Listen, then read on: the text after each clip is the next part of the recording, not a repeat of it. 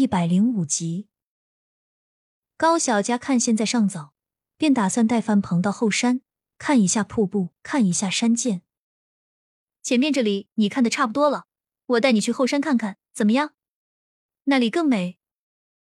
范鹏想了一下，觉得前面该拍的已经拍的差不多了，瀑布这里他还没来及过来，点点头，跟随高小佳一起往后山走。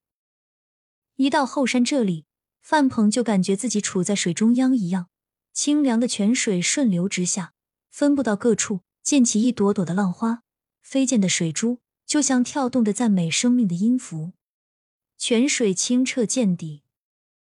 鱼儿在这里没了天敌，一个个都蹦跶的老高。石子安静的躺在水底，偶尔出现几只鸭子在欢快的嬉戏，时不时的把头伸进水里觅食，或是与同伴们嬉闹，嘎嘎嘎嘎的叫声在水上回荡。在这里，他们无忧无虑。有几只蜻蜓也爱凑热闹，在水面上飞行着。一阵微风拂过，水面上泛起了层层涟漪，波光粼粼。范鹏抓拍了好几处的景象，他觉得这里真的是纯天然的地方。自从很多地方被开发后，再也没有碰到过这样的景象。高小佳看他拍的入迷，也没有打扰。不知道是不是他的错觉，他总感觉是之前空间泉水放次数多了，现在连后山的瀑布看起来都格外的不同。经过一天的拍摄，范鹏已经完全爱上了这个地方。两人商量好后，高小佳安排范鹏住在自己家里二楼的位置。参观别墅的时候，范鹏又一次感觉到了震撼。他深深的觉得自己当初的决定是对的。时间过得很快，经过所有的村民不懈的努力，明天就是玉园村第一次向外界开放的日子，游客都会过来，所以千万不能出错。村里的每个人都显得格外紧张，做好的事情又反复检查了好几遍，内心还是迟迟不敢松懈下来，只等桂花婶子来检查，说通过了才心安。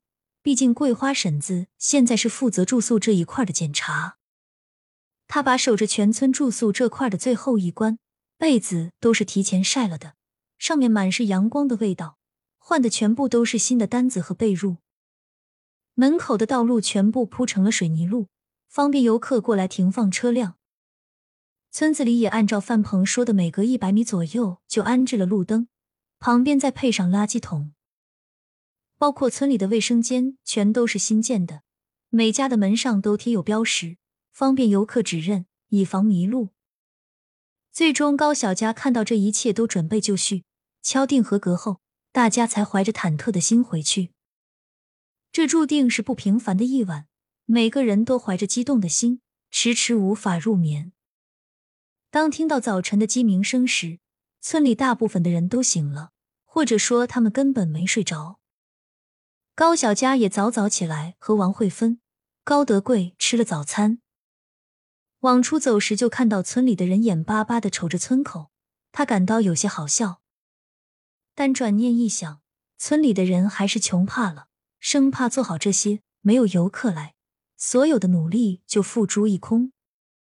等到大概早晨八点半左右，高小佳就接到了翟雪的消息。这几天刚好是周末，有很多人选择带家里人一起过来游玩。有些人问高小佳，害怕到地方了不认识路，问他有没有人接待或者是指路，需不需要另收费。也有些人问他，村里大概两天下来的花销有多少，行程图有没有？高小佳都一一做了解答。大概九点左右，翟雪带来的第一批游客来了。他们是一家三口，在玉园村门口，高小佳专门派十军民在门口等候。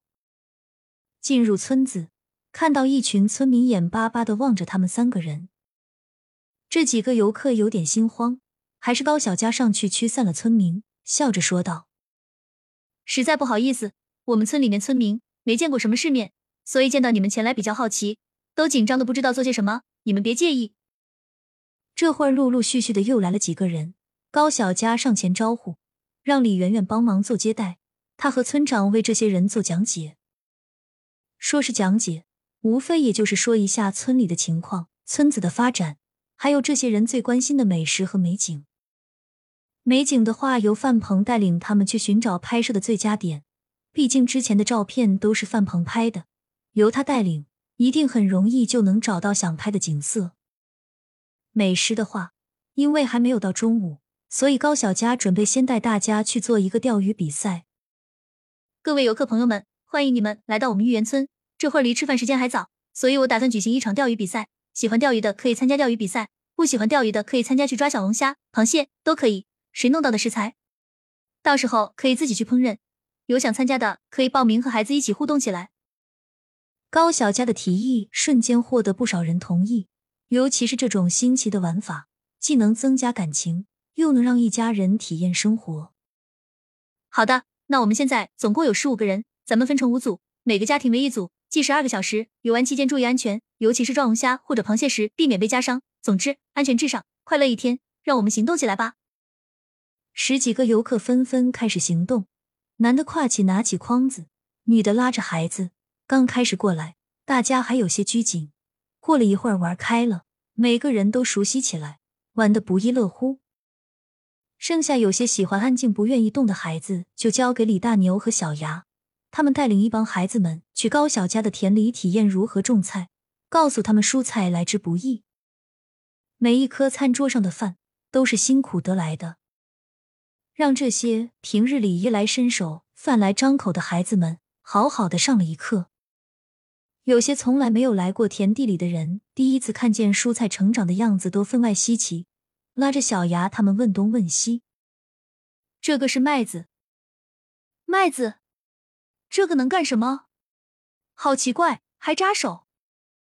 有调皮的孩子伸手想抓，却被麦须扎到了手，疼得嗷嗷叫。小牙急得赶紧过去解释：“这个上面有坚实的外壳，弄开后磨成粉，就是平时吃的面粉了，可以用来做好多面食。”一群孩子睁着大眼睛看向小牙，好奇的不得了。这个是平日里吃的青菜，这个是土豆，是在地里的。这是棉花，用来防御寒冷的。小牙介绍了很多，孩子们也听得特别认真。跟在一旁的大人纷纷感慨：“这是一个好地方，不枉此行。”让孩子体会了好多，学会了很多书本上没有的东西。